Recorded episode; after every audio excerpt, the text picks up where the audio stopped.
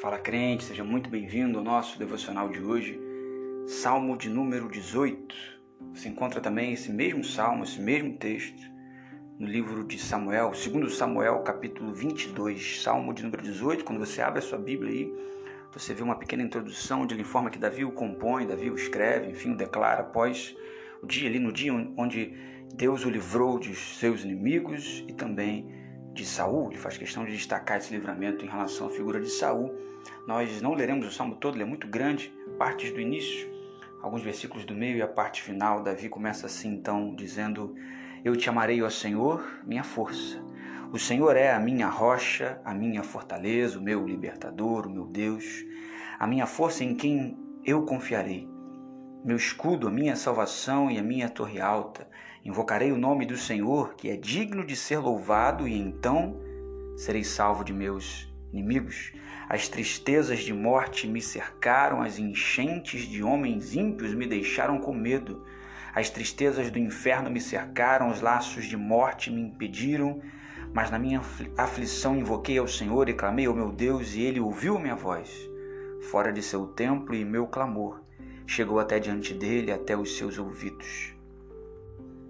Interessante destacar, como está na introdução, que o salmo é produzido num ambiente de aparente tranquilidade, num ambiente pós-livramento. Porém, quando você olha para o texto, Davi trabalha com expressões no futuro, ou seja, invocarei, clamarei, tendo a certeza de que, ainda no ambiente da aflição, Davi tinha alguém para clamar.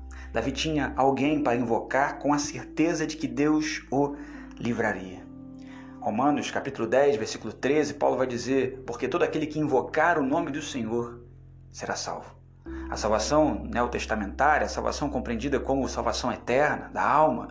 Davi compreende, obviamente, aqui no Antigo Testamento ainda a salvação enquanto libertação dos seus inimigos, mas Davi está falando de um perigo real, um perigo iminente de morte. Por mais que a linguagem do Salmo seja poética, Davi está falando que Deus o livrou no ambiente de tristezas de morte, de tristezas do inferno que o cercavam. E por mais importante que seja a gratidão, a gratidão é fundamental no nosso relacionamento com Deus, sermos gratos a Deus quando Ele nos livra, quando Ele nos abençoa, quando algo que você tanto espera acontece. Sermos gratos, porém, de forma antecipada é manifestação real de fé. Fé é gratidão antecipada. Fé é compreender que ainda no meio da aflição, Deus fará aquilo que ele ainda não fez, mas que você já enxerga como se tivesse sido feito. Davi compreende que no meio da aflição Deus o livraria. Deus já estava livrando. É o mesmo Davi que compreende que ainda que ele ande pelo vale da sombra da morte, não temeria mal algum, porque Deus estava com ele. Eu não sei qual o seu vale, qual a sua aflição, qual a sua angústia. Atente para a compreensão que nós lemos no versículo 6. Deus ouviu a minha voz fora do seu templo. Muito interessante isso, porque a figura do templo é importantíssima no Antigo Testamento. Era onde se percebia a manifestação da presença de Deus.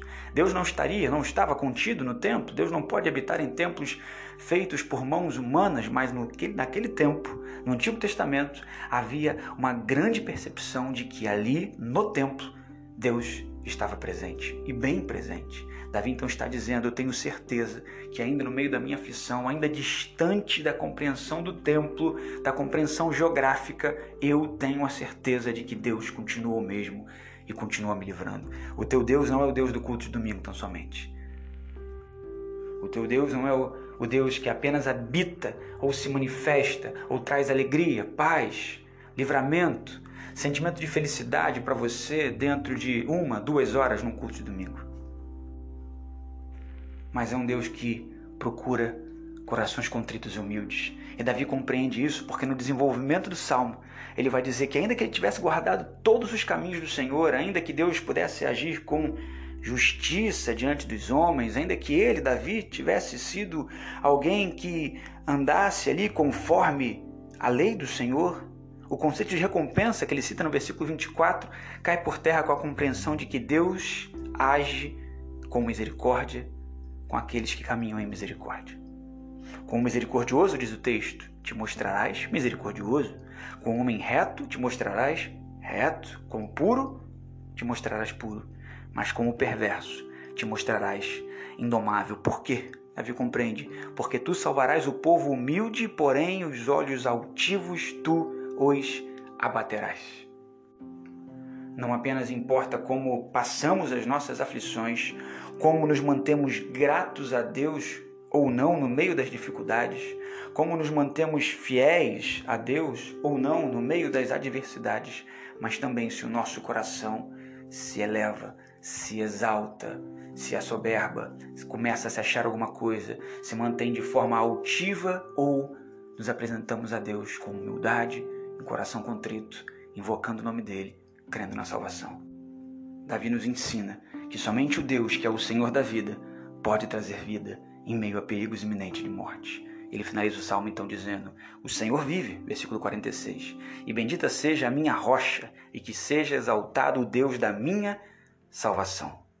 Ele me livra dos meus inimigos, versículo 48. Sim, ele me eleva sobre aqueles que se levantam contra mim. Tu me libertastes do homem violento. Portanto, ó Senhor, eu darei graças a ti entre os pagãos e cantarei louvores ao teu nome. Grande livramento ele dá ao seu rei e mostra misericórdia ao seu ungido a Davi e a sua semente para todo o sempre.